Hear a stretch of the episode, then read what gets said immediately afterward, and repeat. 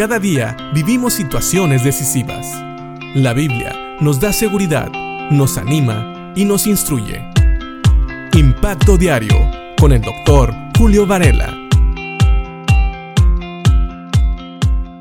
Terminamos ahora el Salmo 63 leyendo los últimos dos versículos donde David termina la idea que había comenzado en el versículo 9.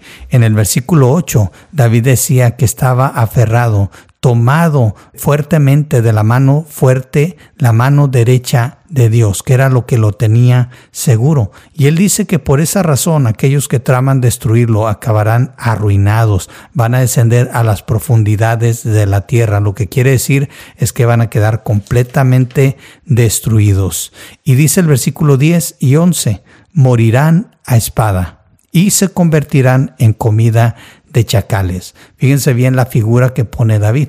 Está diciendo que Dios va a destruir completamente a aquellos que busquen hacerle mal. Estas personas quedarán arruinadas, personas que van a morir a espada. En la Reina Valera lo dice diferente, dice, los destruirán a filo de espada, serán porción de los chacales. La idea es la misma, aunque en la Reina Valera parece que dice que alguien más los va a destruir. Dice el versículo 11, pero el rey se alegrará en Dios.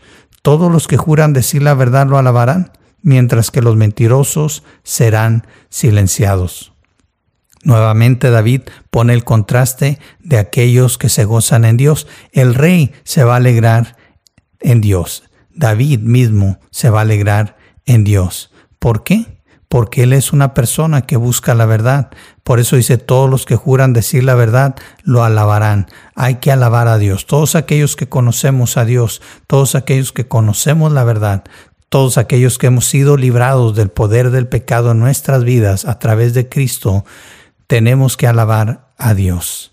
Mientras que los mentirosos serán silenciados. Los mentirosos no van a tener que decir.